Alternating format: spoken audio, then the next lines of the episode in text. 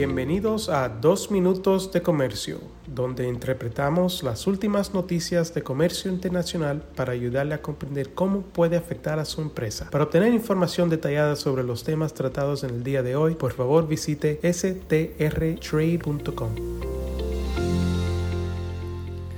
Hoy es martes 27 de diciembre de 2022. Soy Álvaro Ferreira, consultor independiente con Sandler, Travis Rosenberg. Hoy me gustaría hablarles sobre varias negociaciones comerciales y asuntos comerciales relacionados de especial relevancia y actualidad para Latinoamérica. En primer lugar, el pasado 22 de diciembre Chile depositó con Nueva Zelanda el instrumento de ratificación del Acuerdo Transpacífico de Cooperación Económica, el CPTPP, que notifica la conclusión de los trámites legales internos en Chile para que el acuerdo entre en vigor alrededor del 20 de febrero con respecto a ese país. Este acuerdo incluye Australia, Brunei, Canadá, Chile, Japón, Malasia, México, Nueva Zelanda, Perú, Singapur y Vietnam, aunque Brunei todavía no ha ratificado el acuerdo.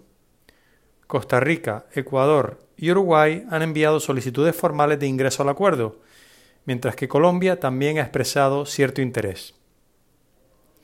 La solicitud enviada por Uruguay a finales de noviembre ha causado bastante controversia en el Mercosur, ya que, Argentina, Brasil y Paraguay no ven con buenos ojos que Uruguay proceda con una solicitud de adhesión al CPTPP unilateralmente y han indicado que se reservan el derecho de adoptar medidas de represalia si fuese necesario.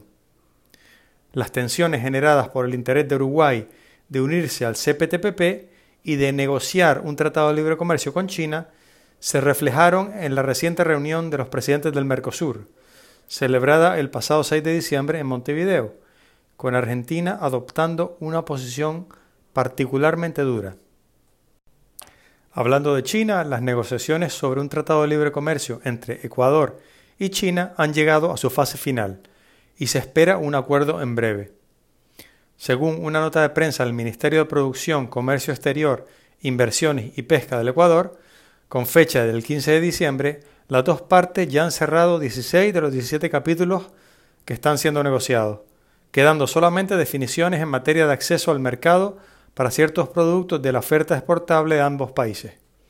Una vez que se llegue a un acuerdo, el tratado deberá ser ratificado por ambas partes para que entre en vigor. Finalmente, Perú anunció recientemente que en enero se les celebrará la primera ronda de negociaciones sobre un acuerdo de libre comercio con Hong Kong. Esperamos que Perú pueda superar su crisis política actual y que las dos partes puedan iniciar las negociaciones de acuerdo al cronograma previsto y que puedan también negociar un acuerdo que les brinde beneficios mutuos. Por último, también me gustaría mencionar que Chile y la Unión Europea concretaron el 9 de diciembre un acuerdo en principio para el nuevo acuerdo marco avanzado entre Chile y la UE, el cual modernizará el actual acuerdo de asociación entre las dos partes en vigor desde el 2003. De acuerdo a las autoridades chilenas, y aquí abro comillas, la modernización de este acuerdo, junto con traer nuevos y mejores beneficios para ambas partes, permitirá contar con un marco institucional actualizado, haciendo frente a los nuevos desafíos que han surgido en el comercio exterior en las últimas décadas.